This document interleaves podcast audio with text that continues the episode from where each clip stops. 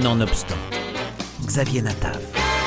Aujourd'hui, je vous emmène à l'opéra et plus particulièrement au Metropolitan Opera. Je vous propose de ne pas vous déplacer jusqu'au Met à New York, mais seulement dans votre cinéma préféré.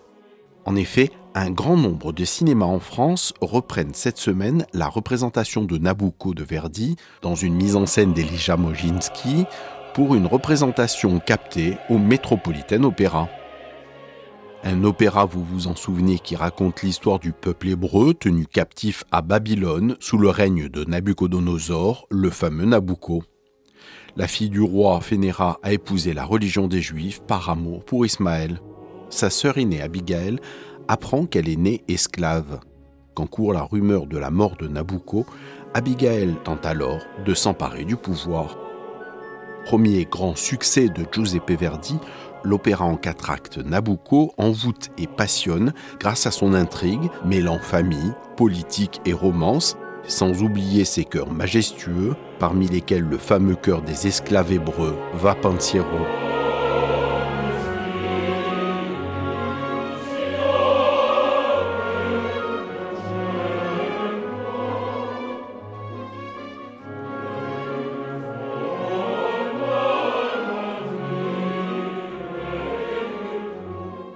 La première mondiale de ce chef-d'œuvre a eu lieu au théâtre de la Scala à Milan en 1842 et le succès de ce troisième opéra de Verdi sur la chute de l'ancienne Jérusalem a catapulté son compositeur de 28 ans vers une renommée internationale.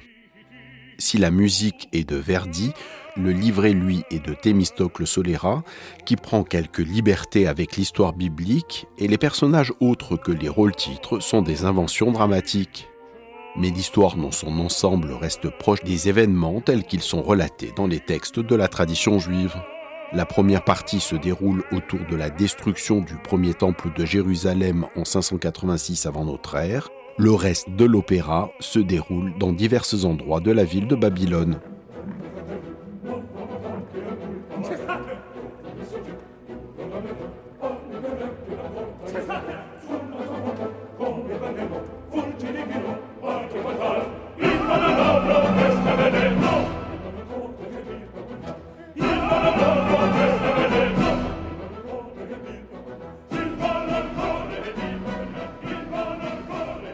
Que ce soit pour profiter de la musique ou de la scénographie, aller voir un opéra au cinéma vous garantit les meilleures conditions de visionnage possibles pour profiter d'un grand spectacle.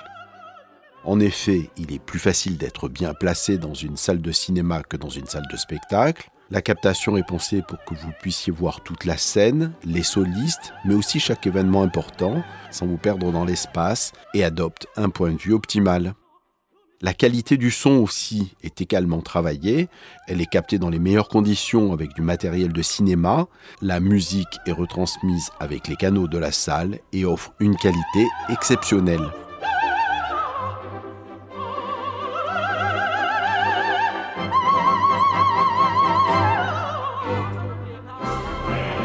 Vous l'avez compris, un spectacle à ne pas manquer que ce chef-d'œuvre de Giuseppe Verdi, Nabucco, visible dans un grand nombre de salles de cinéma à partir de cette semaine.